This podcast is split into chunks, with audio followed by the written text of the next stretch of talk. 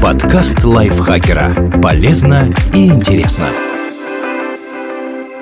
Всем привет! Вы слушаете подкаст лайфхакера. Короткие лекции о продуктивности, мотивации, отношениях, здоровье, обо всем, что делает вашу жизнь легче и проще. Меня зовут Михаил Вольных, и сегодня я расскажу вам, в каких случаях точно не стоит есть, если вы хотите похудеть. Результаты научных исследований размывают границы полезного и вредного для фигуры. Сегодня плотный завтрак, ужин до 6 вечера и четко заданные интервалы приема пищи уже не считаются обязательным условием для успешного похудения и поддержания веса. В то же время есть некоторые факты, которые могут повлиять на набор лишних килограммов вне зависимости от времени суток. Речь о моментах, когда человек расстроен, зол, чувствует вину или испытывает другие негативные эмоции. Другими словами, находится в состоянии психологического психологического стресса. Почему прием пищи в стрессе может повлиять на набор веса? Есть два основных фактора, из-за которых прием пищи во время стресса может негативно сказаться на фигуре. Негативный эффект может вызвать переедание. Психогенное переедание – это нарушение пищевого поведения, при котором человек от расстройства ест гораздо больше, чем обычно. Потом он может испытать чувство вины и стыд, что только ухудшает состояние. Как правило, человек в такие моменты не испытывает настоящего голода и выбирает не здоровую еду, а какую-нибудь разновидность джанк-фуда, насыщенного жирами и сахаром. Психогенное переедание встречается довольно часто, может существовать как в виде единичных эпизодов, так и в хронической форме. Последнее приводит к значительному набору набору веса. Согласно теории когнитивного избегания, люди используют еду, чтобы заглушить негативные эмоции. Процесс пережевывания пищи в купе со вкусовыми ощущениями переключает внимание с расстраивающих мыслей. Это работает быстро, но недолго. Как только еда заканчивается, эмоции возвращаются, а то и усугубляются чувством вины от переедания.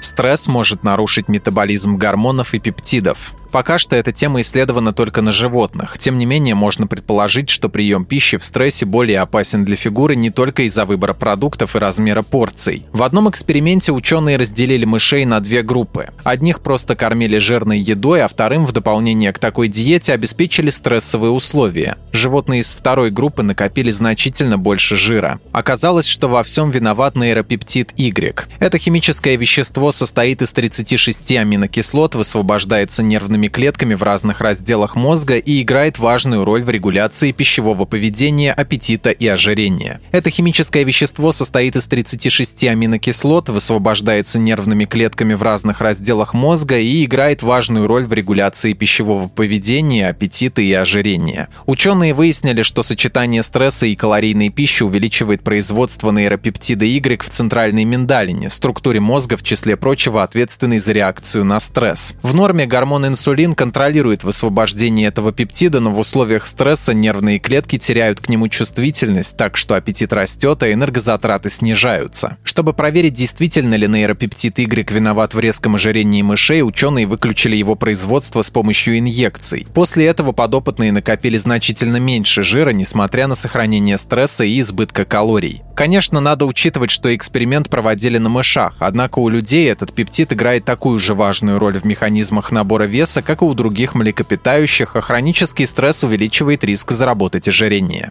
Как избежать переедания на фоне стресса? Есть несколько стратегий, которые помогут избежать заедания негативных эмоций.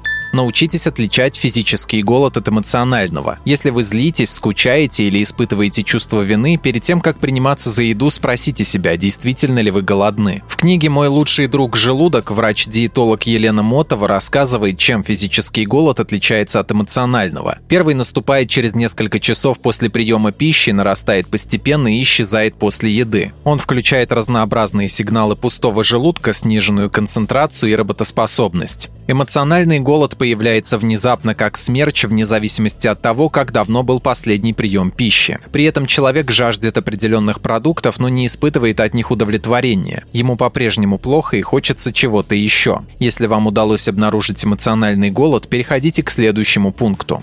Найдите свои способы бороться со стрессом без еды. Для борьбы со стрессом подходят разные занятия. Творчество и хобби, прогулки, медитация и йога, массаж, общение с близкими людьми, чтение, музыка, ведение дневника. Если у вас возникло желание поесть без реального голода, попробуйте что-то из вышеперечисленного и посмотрите, как изменится ваше состояние.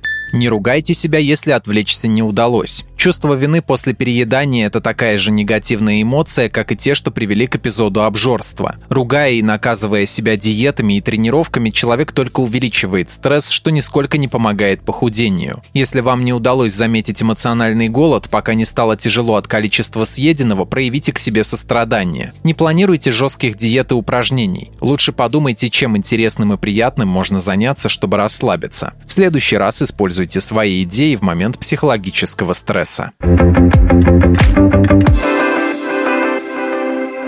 Спасибо Ии Зориной за этот текст. Подписывайтесь на подкаст Лайфхакера на всех платформах, чтобы не пропустить новые эпизоды. Ставьте ему лайки и звездочки, это помогает узнать о нас новым слушателям. Свои впечатления о выпуске оставляйте в комментариях или отзывах в приложении. А еще включайте наш подкаст «Сейчас скажу». Эта аудиовикторина понравится тем, кто хочет проверить свои знания и заодно весело провести время. На этом я с вами прощаюсь. Пока.